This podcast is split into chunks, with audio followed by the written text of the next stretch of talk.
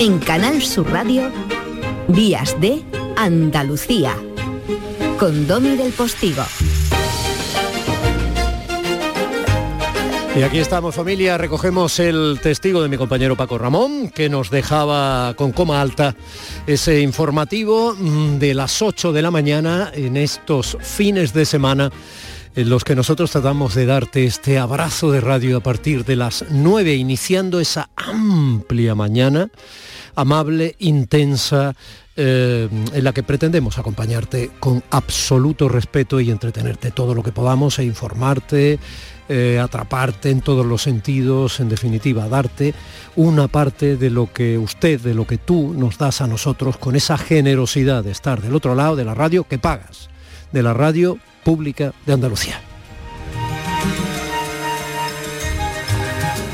9 de la mañana y hoy nos ha caído este programa de sábado en 4 de diciembre, una de las fechas claves, inolvidables, inolvidables para quienes la vivimos, pero también una fecha que no se debe olvidar de la historia de Andalucía.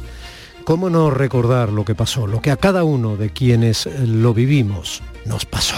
Dicen los viejos que en este país hubo una guerra.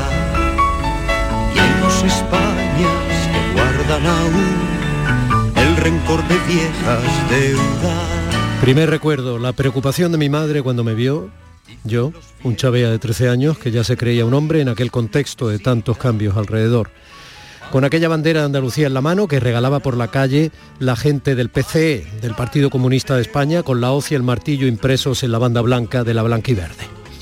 Mi madre recortó con prisas la parte blanca de la bandera y le cosió como un remiendo un trozo de sábana vieja blanca sin que yo entendiese nada. Y la convirtió en una bandera verde y blanca, con su franja blanca lisa pespunteada con un miedo antiguo en sus ojos.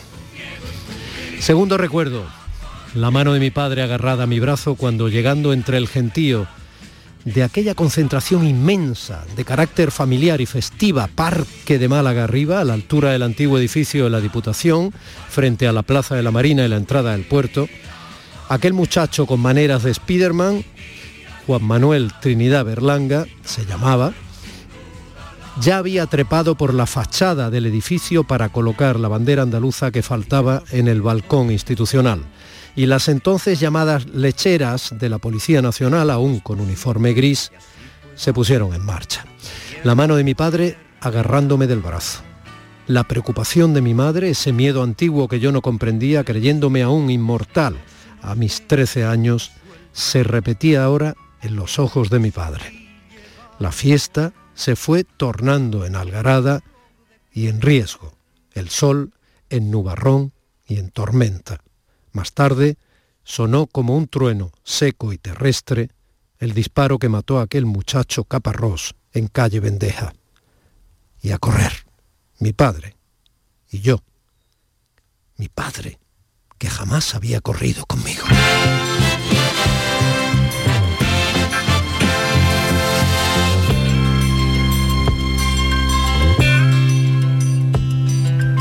Tienes unos ojos para ver el camino que has de andar. Si tienes un corazón que te mueve, unas manos que trabajan y una ansia de libertad. Y si tienes aliento para hablar, dime pueblo quién te obliga, quién puede obligarme a callar.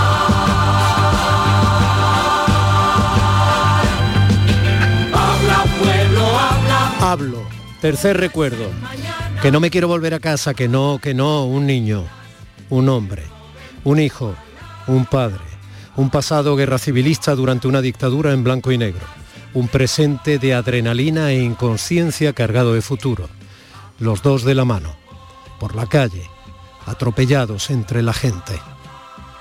Cuarto recuerdo, el día después, entierro de Caparrós en el cementerio de San Miguel, no muy lejos del Instituto de Martiricos donde yo ya hacía primero de aquel BUP, Bachillerato Unificado Polivalente. De nuevo Algarada, carga policial, la sensación de trepar por las paredes de los nichos, algo que te quedaba agarrado al pecho como una especie de profanación de lo sagrado. La extrañeza, la confusión, de nuevo la adrenalina, la adolescencia atrapada en un tiempo tan terminado y tan por hacer. De ronda vengo lo mío buscando la flor del pueblo, la flor de mayo verde, blanca y verde. Aquella manifestación del 4 de diciembre de 1977 echó a la calle todas las esperanzas de esta tierra por subirse a la modernidad. El grito de Andalucía por su autonomía, Andalucía por su autonomía equivalía a más trabajo, a más dignidad, a más futuro, para una tierra dolorosamente acostumbrada a ser emigrante dentro y fuera de sus fronteras por necesidad y a ser reflejada de manera simple en tópicos en ocasiones despreciativos y anquilosantes. Mi padre trabajó durante 16 años en la construcción en Euskadi. Aún hoy, aunque se sabe, la muerte de Caparrós quedó sin culpable oficial. Y aunque Andalucía ha despegado, como lo ha hecho el resto de España, a lomos de la locomotora europea, el paro sigue siendo indeseablemente estructural, pese a las buenas cifras que, precisamente hemos eh, sabido esta semana y que dejan en unos 800.000 parados redondeando, que por lo menos se alejan un poco del millón ese que parece una losa que nos aqueja siempre a los andaluces. Hace tres años, también a principios de este mes de diciembre, hubo elecciones andaluzas y por primera vez en casi 40 años, 40 años ya de democracia, cambió el partido al frente del gobierno. El presidente andaluz, Juanma Moreno, ha cumplido tres años en el cargo obligado a asumir el éxito o el fracaso de ese cambio. De ello vamos a hablar hoy al principio de nuestros días de Andalucía, en este sábado 4 de diciembre, 44 años después de aquel en que chavales como yo se sintieron protagonistas, con razón o sin ella, de una página de la historia en blanco y en verde. Viva Andalucía y vivan los andaluces y las andaluzas que construyen esta tierra con honradez, esfuerzo, solidaridad, orgullo y no pierden nunca la esperanza. Es lo que nos caracteriza, es lo que nos debe seguir caracterizando. Usted y tú, que estáis del otro lado de la radio andaluza en este momento de sábado 4 de diciembre de 2021, estáis entre ellos. Gracias. ¿Nos sentimos? Ay señor, la que la que liaron con la salida de la masonería y la subversión. La pelota, los toros, la lotería y las quinielas, seilla, las letras, televisor. You speak English, turismo, sofico, renta los alemanes, bombas en palomares, vaya por Dios y ahora con el destape de teta y trota los camuflajes, las serpientes con trajes de santurro. Que las dentaduras ya no están duras para. Mi compañera Irene López Fenoy está en el centro de producción de Canal Sur Radio en Sevilla, haciendo posible que técnicamente mi compañero José Manuel Zapico, acostumbrado como está ya a convertir en rectas las curvas de la técnica de una nueva edición de Días de Andalucía aquí en Canal Sur Radio realiza este programa. Marcelo, me parece que se ha pasado, 4 de diciembre, pero no tenía que haber pintado de blanco y de verde la mesa de sonido, pero en fin, aquí cada uno tiene sus pulsiones.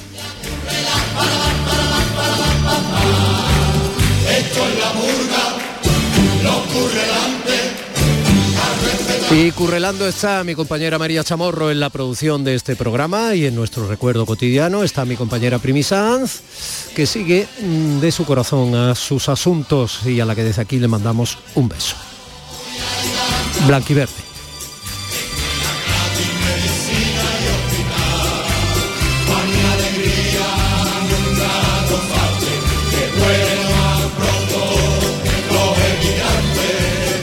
Y hablábamos precisamente de su familia. El presidente Moreno le confirmó a Teodoro León Gros en el programa Mesa de Análisis de Canal Sur Televisión esta misma semana que eh, es más que probable que podría adelantar las elecciones a junio o octubre del año entrante. En realidad estamos hablando de unos meses respecto al uh, finiquitar la, la legislatura, pero bueno, aunque serían en realidad esos meses de adelanto respecto al fin de la legislatura, las declaraciones del presidente andaluz han puesto el reloj electoral en marcha. Este rato que cada sábado en el programa dedicamos a la actualidad, lo vamos a aprovechar para conocer qué balance, eh, qué balance quiero decir, hacen algunos analistas andaluces y nacionales de esta etapa de tres años de gobierno del cambio y qué proyección nos ofrecen de unos posibles resultados andaluces en 2022. Comenzamos con acento femenino y además un acento de grandísima experiencia, autora de algunos de los libros políticos más importantes eh, de los últimos años, periodista. Buenos días, Pilar Cernuda. Hola, Domi, buenos días. Juanma Moreno ha sido una sorpresa, la verdad, empezando porque ganó las elecciones Susana Díaz y sin embargo él consiguió eh, gobernar con un acuerdo con Ciudadanos y Vox, sino que la sorpresa fue por cómo, cómo ha gobernado, porque sin tener ninguna experiencia de gobierno formó un equipo que comprendió perfectamente lo que tenía entre manos, hizo un gobierno muy pegado a la calle, potenció la economía andaluza, eh, se volcó en los servicios sociales, sobre todo en la educación y la sanidad, no siempre con mucho éxito, pero al menos sí transmitió la preocupación de que le, importaba el bienestar de los andaluces, ¿no? Y luego tuvo el reto del COVID, que fue muy complicado como en toda España y que no lo hizo peor que otras comunidades ni peor que el resto de España. O sea que pudo haber cometido grandes fallos y afortunadamente pues salvó con éxito la situación. La prueba de que ha sido un gobernante que ha dado la talla, como se dice ahora en política, es que los sondeos actuales le dan como, ganador en las elecciones andaluzas cuando se celebran las elecciones andaluzas, ¿no? que esa es otra gran incógnita. Tocan en otoño, pero si Vox se empeña en bloquear la acción de gobierno, pues se adelantarían probablemente a primavera. ¿no? Y la prueba de que ha dado la talla es que el PP tiene los ojos clavados en Andalucía y los ojos puestos sobre todo en Juanma Moreno Bonilla. ¿no? Eh, hoy, por ejemplo, para Pablo Casado, que está enredado, muy enredado y mal enredado en el lío que ha montado eh, en Madrid con Isabel Ayuso, que tiene unos celos el presidente del PP enorme, pues con el protagonismo que ha alcanzado la presidenta regional madrileña, pues es clave que Moreno Bonillo gane las elecciones andaluzas, ¿no? porque va a suponer pues, una especie de balón de oxígeno para alcanzar la para Moncloa, para alcanzar la Moncloa por parte de, Pedro de Pablo Casado, que en este momento pues la tiene menos alcanzable precisamente por el lío que ha tenido él. ¿no?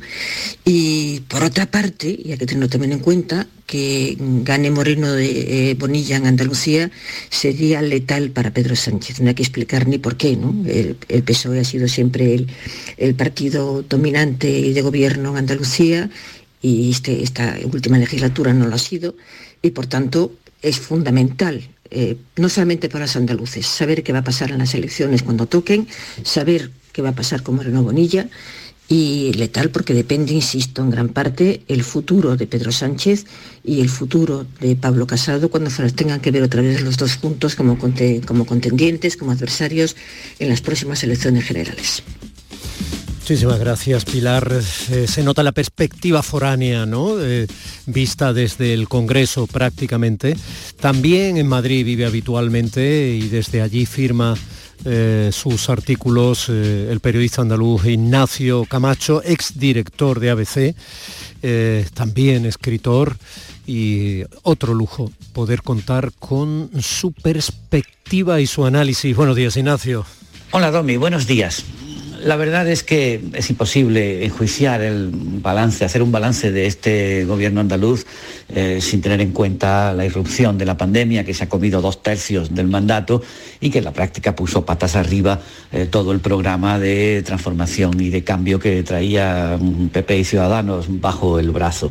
Sin embargo, hay que decir que eh, la gestión de la crisis sanitaria y política ha reforzado al gobierno de Juanma Moreno hasta el punto de que el presidente presidente ha salido de la pandemia muy bien valorado en las encuestas, incluso entre los votantes del Partido Socialista, lo cual, como te puedes imaginar, es un activo electoral muy importante que hay que evaluar de cara a las especulaciones sobre el adelanto del final de la legislatura. Eh, yo creo que ahora, mm, si la pandemia no vuelve a darnos un disgusto, es cuando debería de empezar la legislatura normal, es decir, la de la gestión de las cosas cotidianas, que es, por otra parte, la que puede ocasionar un desgaste al gobierno. Por tanto, creo que tendremos mm, elecciones en algún momento de la primavera para mm, reempezar de nuevo la gestión, el gobierno que salga de esas urnas, sea del signo que sea, tendrá que empezar la gestión de una cierta normalidad si lo podemos, mm, si podemos ser optimistas, ¿eh? en el sentido de que la, la pandemia no nos vuelva a dar otro susto de aquí al próximo verano. Creo, en suma, que eh, la valoración del Gobierno mm, se mide fundamentalmente por su gestión, por su buena gestión aceptada por los andaluces de la crisis, de la crisis de salud pública, social y económica y que a partir de ahora pues prácticamente la legislatura en ese sentido ha terminado y por tanto creo que estamos abocados a un adelanto electoral más o menos inminente. Bueno, pues eh, eh, la firma siempre eh, interesantísima de Ignacio Camacho y ahora nos venimos a nuestra tierra porque no menos interesante es la firma de José María de Loma, articulista de La Opinión y del Periódico de España. Hola José María. Buenos días, Domi. Pues mira, se habla de otra cosa, pero la verdad es que ya desde hace mucho tiempo la conversación política andaluza se centra en, las elecciones, en cuándo van a ser las elecciones. Estamos en una suerte de precampaña. Hemos asistido en estas últimas semanas a una batalla por el relato entre la oposición y el gobierno acerca de quién tenía la culpa de que no se aprueben los presupuestos de la Junta de Andalucía y haya que prorrogarla. ¿no? El gobierno insiste en que se le ha hecho una pinza entre Vox por la derecha y el PSOE por la izquierda. Y bueno, después de ese relato y de que no tengamos presupuestos, pues eh, amontonan los acontecimientos. Ya dijo el otro día el presidente de la Junta en el programa Mesa de Análisis de Canal Sur que las elecciones, bueno, pues serían en junio o en octubre, seguramente. Si hay mucho obstruccionismo, pues eh, serán en, en junio y si no, pues serán en octubre. Recordemos que en Andalucía por ley no se pueden hacer elecciones en julio y agosto eh, y el Parlamento reanuda sesiones en septiembre. Bueno, estaría ahí por, por fechas, estaría casi con total seguridad en junio o octubre. Veremos hasta qué punto eh, es la división de la izquierda patente o no, porque ahora mismo podrían tener, concurrir a las elecciones hasta tres listas, ¿no? El partido de Rejón, el partido de Teresa Rodríguez y Podemos están buscando alguna confluencia, por lo menos entre, entre dos, ¿no? Para que no haya tres listas, que puede que las haya. Veremos si el PSOE, eh, que sigue controlando el 70% de los municipios y seis diputaciones y una maquinaria electoral potente, si está puesta a punto con su nuevo liderazgo o no. Otra incógnita es si Ciudadanos desaparecerá y Vox, que es quien tiene más interés electoral, ya está en campaña electoral desde hace mucho tiempo y seguramente su candidata será Macarena Olona, que tiene unas muy buenas perspectivas electorales. Yo creo que al presidente eh, Juanma Moreno se le abren las carnes con la idea de gobernar con Vox y de ceder consejerías a, Vox, pero bueno, también se hace difícil de imaginar que, el vuelco social y sociológico sea tan amplio en Andalucía como para que el PP sacara eh, mayoría absoluta, ¿no? Aunque sí, seguramente tiene bastante, bastantes posibilidades de, lograr el, triunfo. Vienen, eh, la verdad es que tiempos políticamente muy apasionantes en Andalucía, Domi. Sí que lo son.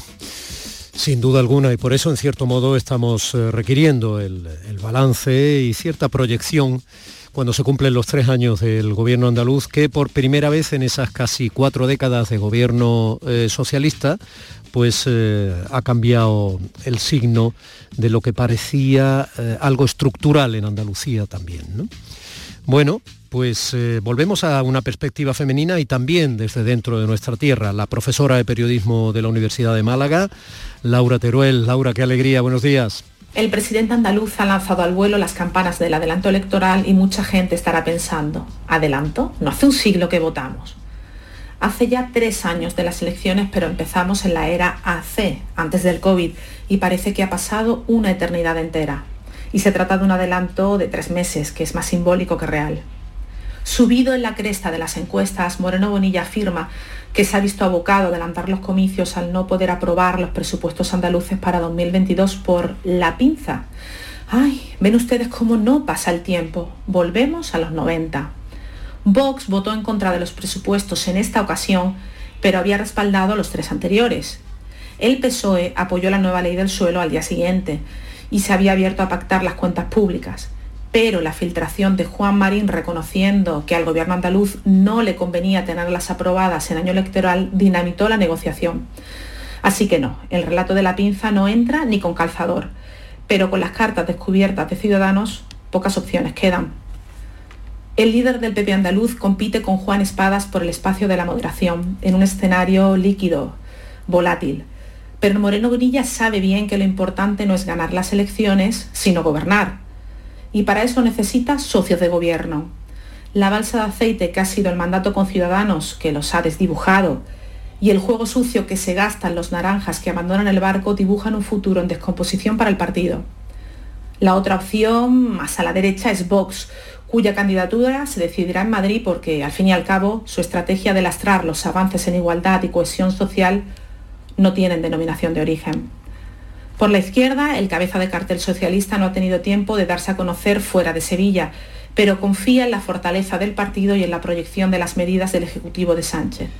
Sus potenciales socios se configuran actualmente como una nebulosa de espacios, confluencias y desuniones de inestable equilibrio.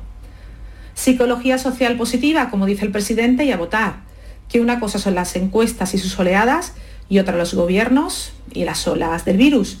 Esperemos que en junio estemos pensando en otro tipo de olas. Una crónica incisiva, Laura, muchas gracias. Gracias, Domi. Buenos días. Y no nos puede faltar, para terminar este, este tren de voces eh, y de perspectivas y de análisis, eh, la firma de, Teodoro León Gross, de Teo León, porque en cierto modo iniciaba la intención de lo que estamos haciendo ahora mismo, cuando en la entrevista que le hizo al presidente del gobierno andaluz esta semana, eh, como yo recordaba hace un ratito, en su programa Mesa de Análisis en Canal Sur Televisión, el presidente Moreno efectivamente le avanzaba la más que posibilidad de, de adelantar unos meses los comicios el año que viene. Bueno, no podía faltar. Teo, buenos días. Hola Domi, buenos días. En este tercer aniversario de aquella noche electoral que cambió el poder en Andalucía, pienso sobre todo en la sensación de que estaba sucediendo algo excepcional, siendo algo que forma parte de la rutina en cualquier democracia, la alternancia en el poder. Aquí no había sucedido nunca, casi cuatro décadas después de inaugurada la autonomía. Por eso constituía un hito excepcional. Y recordar aquel 2 de diciembre de 2018 es sobre todo sentir aquella ráfaga del viento saludable de la alternancia democrática, la sensación de que se abrían las ventanas para que corriera el aire. Y sucedió con emoción aquella noche electoral en que por un enredo de papeletas en Sanlúcar aparecieron los primeros datos al 80%. De modo que el vuelco sacudió inesperadamente a Andalucía, un terremoto de grado 10 en la escala Richter de los medios.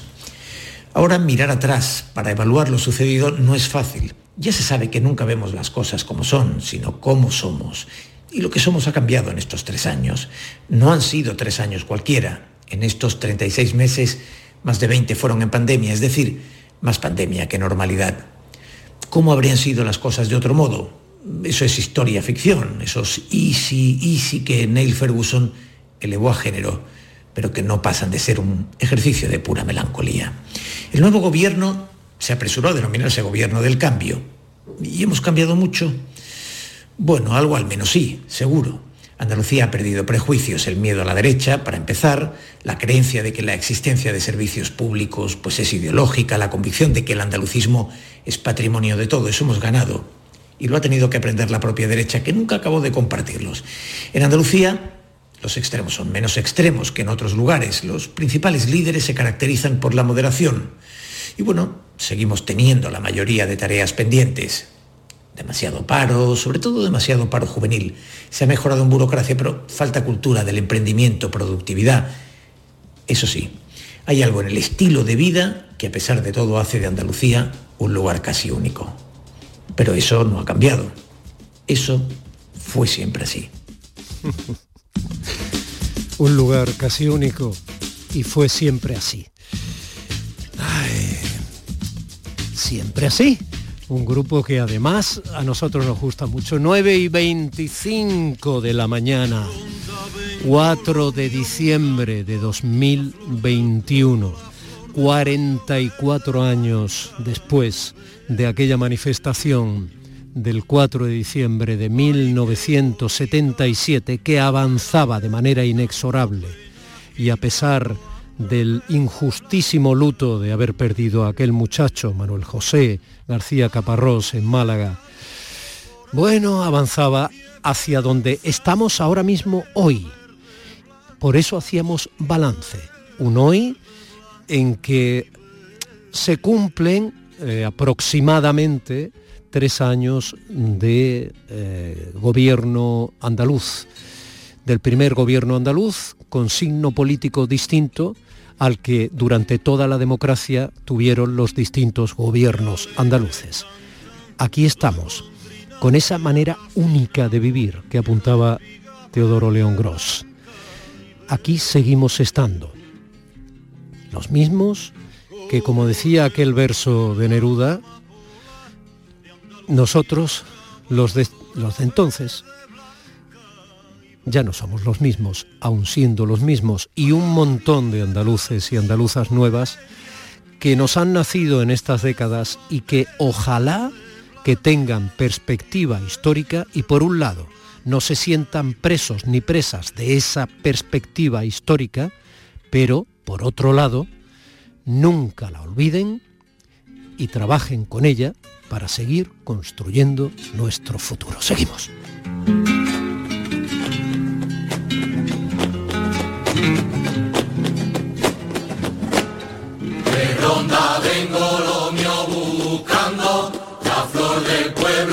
Flor de mayo, verde, blanca y verde. Días de Andalucía, con Domi del Postigo, Canal Sur Radio. Aquadeus, ahora más cerca de ti, procedente del manantial Sierra Nevada, un agua excepcional en sabor, de mineralización débil que nace en tu región. Aquadeus Sierra Nevada es ideal para hidratar a toda la familia y no olvides tirar tu botella al contenedor amarillo. Aquadeus, fuente de vida, ahora también en Andalucía. ¿Sabes qué decimos en Andalucía? Que las pequeñas alegrías no son pequeñas, son la alegría. Estas navidades disfruta las pequeñas cosas cada día con las personas que tienes cerca de ti. Y cualquier día del año, ven a Andalucía. Y también te lo digo yo, Antonio Banderas. Estas navidades, date una alegría. Ven a Andalucía. Junta de Andalucía. La vida es como un libro y cada capítulo es una nueva oportunidad de empezar de cero y vivir algo que nunca hubieras imaginado. Sea cual sea tu próximo capítulo, lo importante es que lo hagas realidad. Porque dentro de una vida y muchas vidas, ahora en Cofidis te ofrecemos un nuevo préstamo personal de hasta 60.000 euros. Entra en cofidis.es y cuenta con nosotros. Hay un sentido con el que no nacemos, que se educa, se aprende y se trabaja. No temas, el uso no lo gasta. Sentir que puedes cuando otros dudan de que puedas. Dejar de oír las dudas que hay ahí fuera y así escuchar lo que susurra tu alma. Y en la oscuridad ver solo luz, ver solo calma. Es la actitud la que nos hace capaces. Grupo Social 11. Feliz Navidad. En cofidis.es puedes solicitar cómodamente hasta 60.000 euros, 100% online y sin cambiar de banco. Cofidis, cuenta con nosotros. Canal Sur Sevilla. Queda muy poco para la llegada de la Navidad. Encuentra todo tipo de decoración para Navidad en Plástico Sur. En Plástico Sur tenemos de todo lo que puedas imaginar. Juguetes, decoración, hogar, alimentación, hostelería y a precios inigualables. Además, en plásticosur.com estrenamos web y lo hacemos con un 5% de descuento en la primera compra. Plástico Sur, la mayor superficie para empresas y autónomos en Sevilla. Encuéntranos en el Polígono Industrial Los Girasoles o en www.plásticosur.com. Vive la Navidad más nuestra en Supermercados Más. Hasta el 31 de diciembre, llena tu mesa de Navidad con ofertas como el jamón pieza de 7-8 kilos por solo 99 euros. Esta oferta de jamón de cebo 50% raza ibérica, artesanos jamoneros y mil más te esperan en más y en supermercadosmás.com. Y presume de frescos en Navidad.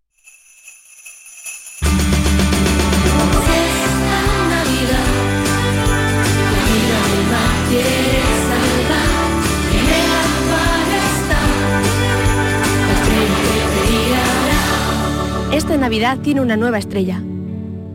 Acuario de Sevilla. Todo lo que hacemos nos define.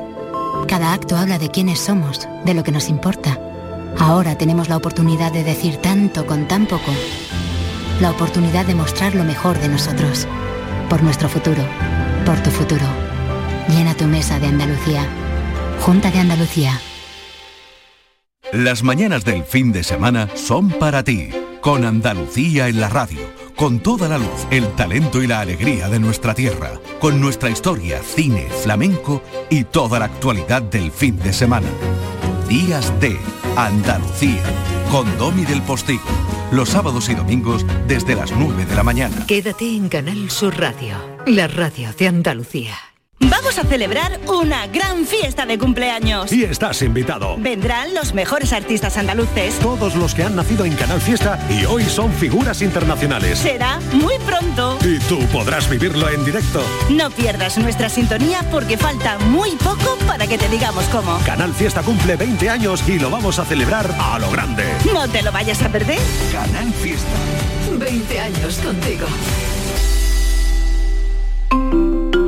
Días de Andalucía, con Domi del Postigo, Canal Sur Radio. El olivo de las palabras. Bonjour, euh, Madame Marquès, que no, no, je ne sais pas comment dit Marquesa. Vamos, que no sé, no sé cómo se dice Marquesa, Lola. Ah, yo soy la... Eh, ¿que- ¿Que tú eres qué? Estás en un sitio de pronto donde hay una cobertura malísima. Intenta moverte. Hace un momentito cuando no estábamos en antena te oía estupendamente. ¿Dónde te has metido? ¿Bajo las ruedas del avión? Eh, estamos llegando a la terminal 2 del aeropuerto Charles de Gaulle, mi compañera de la Universidad de Sevilla, Irene Roldán y yo, y aquí estamos llegando. ¿Me oyes bien ahora? Sí, perfectamente, perfectamente. A ver, ¿qué hace usted eh, en París? Me he escapado sin tu permiso porque he venido al coloquio, un coloquio sobre cartas antiguas que se llama Epistolatría, organizado por dos universidades fra- francesas. Y aquí he tenido el honor de pronunciar una de las conferencias plenarias sobre cartas de las que últimamente nos estamos ocupando nuestro proyecto Historia 15. Unas cartas muy curiosas, Domi, porque hemos trabajado sobre cómo se escribían las cartas en la historia del español y en concreto yo presento una colección muy interesante de un señor llamado Jaime Enríquez que le dirigía cartas adúlteras a su amante que se llamaba Jerónima. Toma. Yo no sé, Jerónima, con todo esto del romanticismo francés, o quizás sea una etiqueta que nosotros ponemos, no sé cómo de sensual suena, pero bueno, seguro que las cartas serían apasionantes. Bueno, no me cuentes, pero no puedo desaprovechar que estés en París para que me digas cómo está el ambiente allí respecto a la pandemia, ¿no? Porque como sabemos que cada país europeo está reaccionando de una determinada manera, con cifras de contagio distintas, Sí, mira, el ambiente de la calle es muy similar a España, quiero decir, hay personas con mascarilla, hay gente que va sin ella, eh, en los interiores todo el mundo respeta escrupulosamente el asunto de la mascarilla, pero lo que es diferente de España es que aquí sí piden eh, ya para entrar en cualquier restaurante, para eh, te piden el pasaporte COVID que llevamos en una en un código QR en el teléfono móvil y que hemos tenido que enseñar en todos los lugares donde hemos hemos comido, cenado, está muy normalizado el pasaporte COVID. Bueno, es una manera evidentemente de tratar de impelir, en Francia tienen cifras peores que nosotros de vacunación, a la población que no lo ha hecho para que se vacunen, ¿no? O sea, mientras más trabas te ponen eh, para acceder a, los sitios o para eh, tener- utilizar los servicios eh, en líneas generales, obviamente pues, se supone que es, eh, claro, es una presión añadida para, para, para que te vacunes, ¿no? Bueno, oye... Claro, aquí ya se están con la tercera dosis, hay como eh, lugares de campaña en las puertas de las universidades donde puedes tranquilamente hacer cola y te pones tu tercera dosis. O sea, bueno, yo creo que eh, hemos vivido estos días lo que viviremos en España dentro de algunas semanas. Sí, yo creo que sí. De todas formas, estamos muy al hilo de la actualidad porque eh, todavía hace falta tiempo. Parece que la variante Omicron, a pesar de que no está dando demasiadas preocupaciones respecto a una sintomatología grave, se escapa de las vacunas. Entonces, yo creo que habrá que estar muy serenos y ver eh, poco a poco eh, cómo la ciencia va estudiando la nueva variante y qué va a ir pasando, porque es más que probable, Pfizer estaba ya en ello, mm, de que tengan que ir reformando parte de las vacunas, ¿no? Ampliándole Ah. esos codiguitos nuevos de la espícula del bichito que parece que han variado eh, bastante. Oye, eh, ¿es un pie excesivamente forzado si te digo que tiene el andaluz de parecido con el francés que se habla en París? No, yo no lo veo nada forzado, quiero decir, eh, una cosa interesante que vamos viendo semana a semana es la cantidad de ramas distintas que tiene este olivo de las palabras, cómo de manera muy diferente podemos relacionar nuestra forma de hablar con lo que ocurre en otros lugares y entre otros hablantes. Y bueno, si situamos esto un poco en perspectiva, el andaluz es un dialecto histórico del castellano, es decir, es nieto, si me permite esa relación familiar, nieto del latín, o sea que como el, el latín también tuvo un hijo que es el francés, pues el andaluz sería algo así como el sobrino del francés. Y además por la cercanía, por la proximidad, por algunos hechos históricos, es cierto que ha habido un contacto entre franceses y andaluces que podemos explorar hoy. Mm, ¿Hay ejemplillos que nos puedan ilustrar? Mira, el ejemplo quizá primero que podemos dar, que, que no es lingüístico, sino que es personal, es que te hablo desde París, cuya alcaldesa es una andaluza. Sí, en An- tanto que es Ana Hidalgo, María, sí, sí. Ana Hidalgo, que por, por bautismo es Ana María Hidalgo, Mm. una señora nacida en San, Berna- en San Fernando que habla español con un ligerísimo acento extranjero, eh, pero también con un deje muy bonito eh, andaluz. Quizás el ejemplo más contemporáneo y coterráneo, en tanto que te hablo desde París, que podríamos aludir, sí. Oye, para mí Francia y Andalucía se encuentran en sitios como Bailén o, o como Cádiz, ¿no? Ya que hablabas Claro, además de Hidalgo.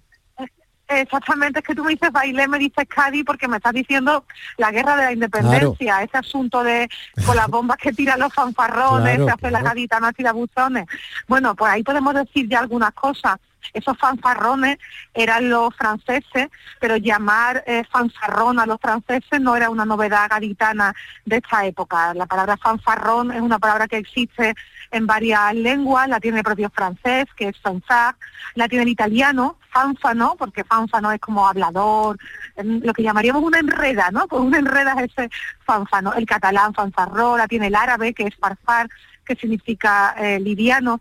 Y en un principio fanfarrón significaba eh, ostentoso, vistoso, como alguien que se viste muy, muy exagerado. Y esto se aplicó, eh, como bien sabes, a los franceses durante la Guerra de la Independencia, cuando nos invadieron en 1808, y de ahí nació esa famosa copla que decía, aunque pongan los franceses cañones de artillería, no me quitarán el gusto de cantar por alegría. Con las bombas que tiran los fanfarrones, se hacen las gaditanas, hacen las gaditanas, tirabuzones. tirabuzones. Bueno, te decía Cádiz, pero también te decía Bailén, ¿no? Nos vamos de Cádiz a Jaén, que es otro punto de contacto sin duda entre Andalucía y Francia, ¿no? Claro, aquí saludamos a nuestros oyentes de, de Jaén, a los habitantes de Bailén, cuya fama en parte se debe a la famosa batalla de Bailén, que fue el 19 de julio de 1808, en la que por primera vez fueron vencidas en campo abierto las tropas de Napoleón por un ejército español que fue comandado por el famoso general Castaños, también por Teodoro Reding. Es una batalla interesante, de hecho que hay gente muy, muy aficionada a explorar y investigar cómo son las batallas por dentro. Esta batalla en un principio se, se proyectó para que fuera librada en Andújar, pero el curso de los acontecimientos en esos días obligó a los españoles a formar en Bailén. Fue una batalla muy dura, ¿eh? se prolongó hasta las 3 de la madrugada, desde las 3 de la madrugada hasta mediodía, y lo que ocurrió es que era julio, y los franceses acabaron agotados bajo el calor de julio. Fue un combate feroz, tuvo 3.000 muertos del bando francés, esos que ellos de fondo son los clasones del aeropuerto eh, Charles de Gaulle. Hubo también caídos en el bando eh, español, y eso ocurrió en ese enclave que es Jaén, que también es muy interesante lingüísticamente Bailén, porque Bailén es un enclave ceseante dentro de Jaén. Mm, es curioso, sí. Y eso de gabachos, de, de manera despectiva, de- que tanto hemos eh, visto cuando se recrea el principio del siglo XIX. Bueno, la palabra gabacho es interesantísima eh, y tiene una parte andaluza, después te cuento, verás. Vamos a primero a explicar eh, qué significaba en origen. Se aplica a los franceses, ¿no? Pues todavía ya decimos los gabachos para llamar a los franceses, pero en origen es, viene de una lengua francesa que no es el francés, que es el occitano.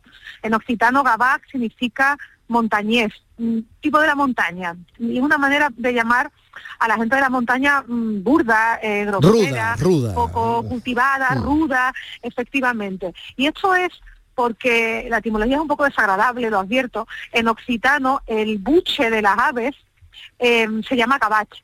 Y la enfermedad del bocio la padecían muchos montañeses. En, los Pirineos había muchos montañeses que padecían esa enfermedad. Y se asociaba ese buche de, la, de las aves a ellos. Por eso en la zona se los llamaba gabachos. Entonces, ¿esto qué tiene que ver con Andalucía? Pues, para, como lo hemos contado hasta ahora, nada. Pero Andalucía da la clave de la antigüedad de esta palabra. Y, pero no lo entiendo, a ver si la palabra es tan norteña, digamos, de los Pirineos franceses, ¿no? ¿Por qué desde aquí informamos de la antigüedad de esa palabra gabacho, gabach? Bueno, vamos a ver. Ahí si te doy un nombre que te va a sonar mucho, empezamos a ver la clave. El nombre es Hernando Colón. el hijo Hernando Colón es el hijo de Cristóbal Colón, efectivamente, que era un gran coleccionista de libros, era bibliófilo. Él reunió millares de libros en su biblioteca. Hoy en la Biblioteca Colombina, que está en Sevilla, en la calle Alemanes. Bueno, pues uno de esos libros que él tenía, uno más entre miles, uno de esos libros se llamaba Coplas a los gabachos, gascones y franceses. Un libro, bueno, un librito satírico que había escrito Juan del Hierro. Entonces, como Hernando Colón eh, fallece en julio de 1539, sabemos por este bibliófilo andaluz la palabra ya que la se palabra, claro. Claro, que circulaba antes de ese año, o sea que la primera documentación de la palabra gabacho en español se da en el libro de un andaluz.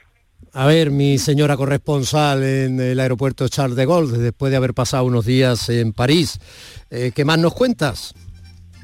Bueno, pues ¿qué más os cuento? Vamos a buscar a Francia en Andalucía, por ejemplo, en esos pueblos que ordenó construir el rey Carlos III en el siglo XVIII, dentro de un plan que se llamó el Plan de Colonización de las Nuevas Poblaciones de Andalucía y Sierra Morena.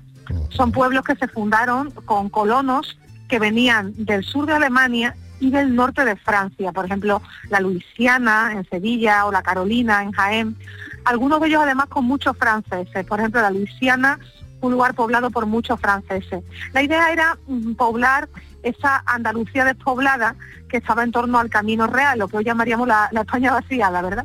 Mm. Entonces eso mm, trajo a Andalucía unos 6.000 centroeuropeos de los que no hay ninguna huella lingüística, pero de los que sí hay una cierta huella, digamos, en el aspecto. Pues, pues ya se sabe que en esos pueblos te puedes encontrar gente muy, muy, muy rubia, muy, muy parecida al aspecto físico de los centroeuropeos. Bueno, bueno, bueno, bueno, bueno, pero no todo va a ser guerra. Hay otros franceses que no llegaron eh, ni como eh, vamos, eh, por ejemplo, sencillamente a comerciar, ¿no? Nos llegaron como amigos. Claro, y, ahí vamos a ir saludando a muchos espectadores que tienen apellidos franceses y que son andaluces desde hace muchísimas generaciones y que nos muestran una cosa pues pues muy andaluza que son que nuestra pluralidad en el mundo de la antroponimia histórica, o sea, en eso de los apellidos.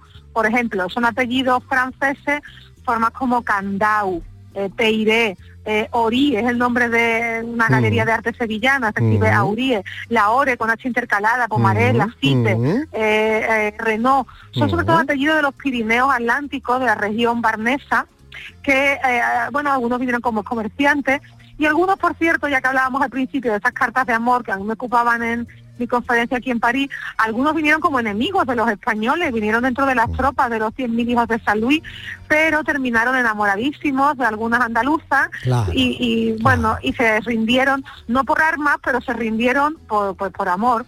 Por esa cosa. Ay, el amor que no conoce frontera lingüística alguna. Bueno, me dices que estabas acompañada de... Estoy acompañada de mi compañera Irene Roldán, una jovencísima eh, doctoranda de la Universidad de Sevilla. Bueno, pues vamos a saludarla al menos. Anda, eh, ponle el teléfono un segundo. Sí, sí, sí, ahora mismo ya te saluda. Irene.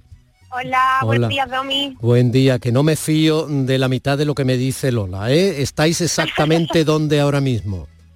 En el aeropuerto de Charles de Gaulle. Pero tú qué estás viendo desde ahí?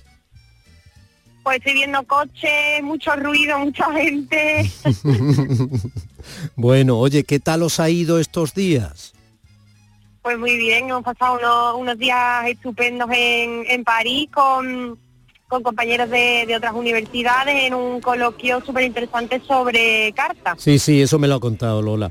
Oye, y, uh -huh. pero, pero cuéntame lo incontable, ¿dónde habéis ido? ¿Habéis ido a Pigalle? ¿Os habéis comido una baguette, eh, eh, no sé, los campos de Marte? ¿Habéis subido a la Torre Eiffel?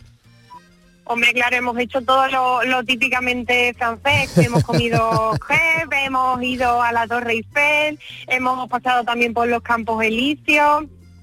Bueno, bueno, bueno. ¿Y, ¿Y, en el Batomuch, un paseíto por el Sena? Claro, por supuesto. También, vaya, vaya. Hemos hecho de vaya. turistas también. ¿Mucho frío ahí en París? Sí, un frío horrible y una lluvia también a la que no estamos acostumbradas, yo creo, en, en, Sevilla. Bueno, profe, un beso, muchas gracias. Pásale un momentito el teléfono a Lola si eres tan amable. De acuerdo, don Merci beaucoup, mademoiselle, merci. Bueno, Lola, eh, ya que hablamos sobre todo de los franceses y de Cádiz, nos vamos con esto. No es Lolita Sevilla, es Rocío Jurado, pero para ti va también, ¿vale? Muy bien, muchas gracias, Domi. Lola, bon voyage. Bon voyage. Merci. Asiento. Con la bomba que tira, los fanfarrones se hacen las gaditanas tira buzón, que las hembras cabales en esta tierra, cuando nacen ya vienen pidiendo guerra. Guerra, guerra, guerra. Eh, en francés, on dit guerre. ¿eh? El 4 de diciembre en francés se dice 4 eh, décembre. Eh, bueno, más o menos así. 10 menos cuarto, un pelín más. Consejos publicitarios y el abrazo sigue aquí. Días de Andalucía con Domi del Postigo, Canal Sur Radio. ¿Sabes qué decimos en Andalucía? Que las pequeñas alegrías no son pequeñas, son la alegría. Estas navidades disfruta las pequeñas cosas cada día con las personas que tienes cerca de ti. Y cualquier día del año, ven Andalucía. Y también te lo digo yo, Antonio Banderas. Estas navidades, date una alegría. Ven Andalucía. Junta de Andalucía. Ni el challenge del papel higiénico, ni el de la botella. Los retos más difíciles a los que se enfrenta nuestra generación están en la vida real, como el famoso encontrar trabajo challenge o el independizarse challenge. Y aunque para superarlos necesitamos vuestro apoyo, aceptamos el reto. Súmate en aceptamoselreto.com. FAD 916 15 15. Lo que hacemos nos define. Cada acto habla de quiénes somos, de lo que nos importa. Ahora tenemos la oportunidad de decir tanto con tan poco. La oportunidad de mostrar lo mejor de nosotros. Por nuestro futuro. Por tu futuro. Llena tu mesa de Andalucía. Junta de Andalucía. Las respuestas a tus preguntas están en la noche más hermosa. Historia, ciencia, misterio, crecimiento personal. Un programa fascinante para tus noches del fin de semana. La noche más hermosa. Viernes y sábados, desde las 11 de la noche, con Pilar Muriel. Quédate en Canal Sur Radio. La radio de Andalucía. Días de Andalucía, con Tommy del Postigo. Canal Sur Radio.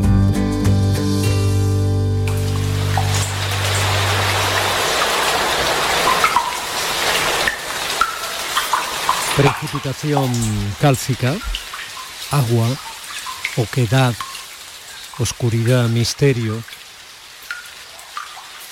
sonidos, descubrimiento.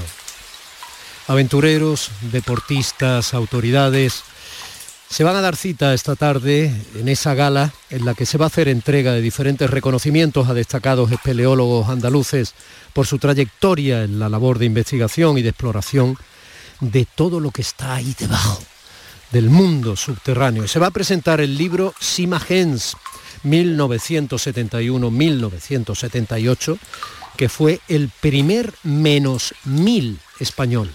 O sea, mil metros hacia adentro a lo subterráneo, Es un relato gráfico de una gesta que fue épica en lo deportivo y en lo humano, que en sus más de 250 páginas y 500 fotografías inéditas en su mayoría contiene la narración de forma amena de uno de los logros deportivos más importantes de la espeleología española, cuando entre esos años, de 1971 a 1978, no deja de ser interesante recordarlo ahora, que estábamos eh, abriendo el programa con aquel 4 de diciembre de 1977, en esos años 70, numerosos espeleólogos andaluces, liderados por los miembros del entonces llamado Grupo de Exploraciones Subterráneas de Málaga, GENS, por eso Sima GENS, escribieron las páginas de una hazaña deportiva absolutamente épica para el momento. El descubrimiento, la investigación y el descenso, solo por espeleólogos españoles, del primer menos mil metros en exploración original y además de la primera cavidad mundial de esa profundidad que estaba fuera del territorio francés, ¿no? convirtiéndose en la cuarta cima más profunda del mundo en aquellas fechas. Todo eso se va a recordar, va a ocurrir, se va a entregar en la gala que a partir de las 6 de la tarde ocurrirá en eh, la sala, en el auditorio Edgar Neville, en el edificio de la Diputación malagueña, con presencia también del alcalde de la ciudad. Pero quien nos lo puede contar mejor es quien estuvo allí, uno de los que estuvo allí siendo casi un chaval en aquellos años 70 y que deja ya su cargo como presidente de la Federación Andaluza de Espeleología. José Enrique Sánchez, buenos días. Hola, buenos días, Domi. Te he sacado de una reunión asamblea. Sí, efectivamente, estamos en una asamblea porque, como bien decía, eh, después de 50 años eh, en diferentes responsabilidades dentro de la federación, pues bueno, ya va eh, evidentemente llegando la hora de que tomen el relevo las nuevas generaciones. Em, yo lo he contado medio bien lo que va a pasar esta tarde, ¿verdad? Eh, lo has contado perfectamente porque bueno, además eres conocedor del tema. bueno, pues bueno, de tu mano, o sea, yo eh, si he hecho alguna cueva, al margen de alguna muy juvenil, como la Fájara en su momento, la Maroma y tal, ha sido de tu mano. Pero es que quiero preguntarte algunas cosas que tienen más que ver con tus vivencias, ¿no? Desde casi siendo un niño. Eh, ¿qué hay en una cueva que tanto te llama? Eh, pues hay precisamente el, reto de lo desconocido. Eh, tú comentabas antes que habíamos conseguido hacer un bajar a menos mil metros de profundidad y en, aquella época se equiparaba bajar menos mil metros a subir un 8000. Hmm. todos tenemos en la mente pues el Everest, el K2, esa serie de montañas míticas que se ven desde abajo y que, como dijo un gran alpinista, pues había que subirlas porque estaban ahí. Los espeleólogos no sabemos lo que hay bajo tierra hasta que empezamos a bajar y lo descubrimos. Con lo cual tienes ese reto añadido de eh, la aventura, del misterio, de qué va a haber después de ese recorrido. Pero luego en paralelo, y para mí también más importante, es eh, la solidaridad, el equipo, el haber, digamos, hecho piña con los compañeros, porque dentro, pues, el apoyo de unos con otros es imprescindible y como hemos estado varios días dentro conviviendo y bueno, eh, intentando superar el reto de la naturaleza, pues digamos nos ha afirmado en, una amistad que se va eh, a trasladar hoy en este acto en la Diputación de Málaga, eh, porque vendrán muchos compañeros de los que han participado en todos, años, en todos estos años en esa, en esas campañas, personas que vienen incluso desde Cataluña, de Madrid, de Córdoba, de Andalucía, personas incluso eh, me llamaba ayer eh, un compañero que tuvo un ictus este verano y están en una cita de ruedas y las dos hijas dicen no podemos dejar de llevar a mi padre porque quiere reencontrarse con quienes han eh, convivido en unos momentos épicos, como tú decías también al principio, épicos por cuanto que el reto de llegar a menos mil metros en la cima G, en los años 70, pues fue todo, digamos, una, una, una hazaña de superación pues con los medios técnicos que había en aquel momento y sobre todo pues porque fue la primera vez que españoles eh, conseguimos defender a esa posibilidad, que solamente se había llegado en ese momento hasta el momento en, Francia. Hmm. Eh, si tuvieras que recomendar o aconsejar o, bueno, decir, miren, si, si quieren hacer un fin de semana distinto o diferente, a los oyentes andaluces que nos oyen, eh, hombre, sobre todo porque estamos ya prácticamente en periodo de vacaciones de Navidad, ¿no? ¿Qué cuevas en Andalucía podrían ser propicias para que decidieran eh, poner rumbo hacia allí, no? Eh, bueno, la espeleología desde la parte, llamémosle, deportiva y de investigación requiere un conocimiento y unos y unas técnicas y unos materiales, con lo cual... Sí, yo te hablo pues, sobre, todo, eh, sobre todo de cuevas más visitadas. Efectivamente, entonces a eso iba. para, digamos, para descubrir, digamos, ese misterio y entrar en, la, en esas oscuridades, bueno, hay cosas, digamos, que son muy conocidas, como la de Nerja o la de la de, las Maravillas en Aracena. Pero, eh, digamos, no dejan de ser mm, turísticas porque tienen su iluminación y sus caminos, digamos, bien eh, urbanizados. Entonces yo les propongo dos cavidades que hay precisamente en, la provincia de Málaga, y, eh, donde descubrir, porque entras con, tus cascos y tus linternas, no hay iluminación artificial y vas con un guía, y descubrir esa oscuridad y descubrir sobre todo la maravilla del arte rupestre y son la cueva de la Pineta en Benaján y la cueva de Ardales que está aquí en, en, en el pueblo malagueño, eh, donde Pedro Cantalejo eh, desarrolla una labor increíble de, difusión y de divulgación de lo que es el conocimiento de, ese medio subterráneo. Y ahí sí que van a poder percibir eh, lo que hay bajo una cueva. Yo que mm, la primera que entré en una cueva fue con ocho años y fue precisamente la cueva de la Pineta, un campamento juvenil y bueno, me fascinó y a partir de ahí, pues, desde que tengo nueve años, pues estoy eh, bajando eh, al fondo de la tierra pues por medio mundo. Eh, de aquel descubrimiento, se imagen, donde erais unos chavales casi, de aquella mano de chiquillos, entre comillas, faltan dedos.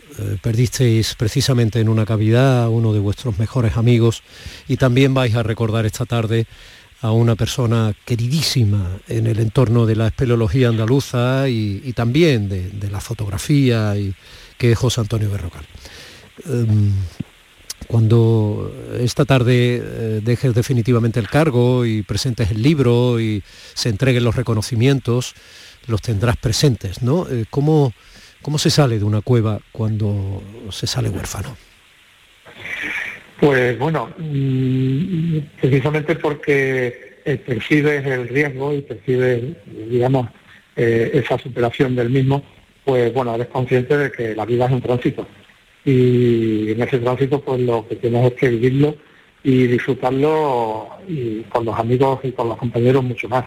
Entonces, bueno, pues se sale evidentemente pues con el dolor de la pérdida eh, humana, de la pérdida de, una persona cercana, pero al mismo tiempo sales también con reforzado porque el tiempo que has vivido con ellos pues los ha llevado a, máximo. Eh, eh, al respecto de que bueno alguien pueda morir dentro de una cueva, pues hay veces que me preguntan, bueno, estáis locos, eh, os vais a matar, y digo, bueno, si, yo quisiera suicidarme, pues mm, me iba al paso de ronda y fíjate que es romántico, ¿no? Que tiran, ¿no? no, no, uno no quiere morir dentro de una cueva, ni quiere probablemente morir en la vida, pero eso es algo que tiene que llegar y las circunstancias pues son las que son de toda la calidad y nada más. O sea, que, el dolor, pero al mismo tiempo, digamos, la satisfacción de, haber vivido pues, con personas de un talante y de una capacidad humana como José Antonio Local y Federico Ruiz y otros, compañeros que, han muerto en otras circunstancias, pero que bueno, están aquí en nuestro ánimo y que esta tarde los lo recordaremos. ¿Las cuevas son patrimonio de todos nosotros, José Enrique Sánchez? bueno, son patrimonio de todos nosotros, pero algunas veces son patrimonio nada más que de, algunos intereses, ¿no? Eh, no sé si me hacer la pregunta por la polémica que hay ahora por lo de la cueva esta de la baña. Eh, entonces, bueno, el, patrimonio, y bueno, pues ahora recuerdo las, charlas y las conversaciones que tiene con, con tu con Tertulio Manolo, el arqueólogo, donde él precisamente también se encuentra con esas dificultades muchas veces del interés económico, el interés industrial pues por encima del interés del conocimiento y del patrimonio. Y yo creo que el reto está en el equilibrio entre ambos términos. No se trata de parar el mundo, evidentemente, pero sí, digamos, de, que quienes pueden hacerlo, eh, y en este caso en Málaga tenemos el tema con la, con la cementera, pues pongan un poquito de su parte y si, digamos, hay que, mm, llamémosle, destruir, entre comillas, algo, por lo menos que se nos dejara estudiarlo, algo que en este caso concreto todavía no, no hemos conseguido. José Enrique Sánchez, esta tarde se celebrará la gala que conmemora los 50 años de espeleología federada en Andalucía. Que vaya muy bien. Un abrazo. Un abrazo, un abrazo, Dani, gracias. Y son casi las 10 y a las 10 información e inmediatamente después este abrazo de radio y comunicación de Días de Andalucía sigue abierto para usted.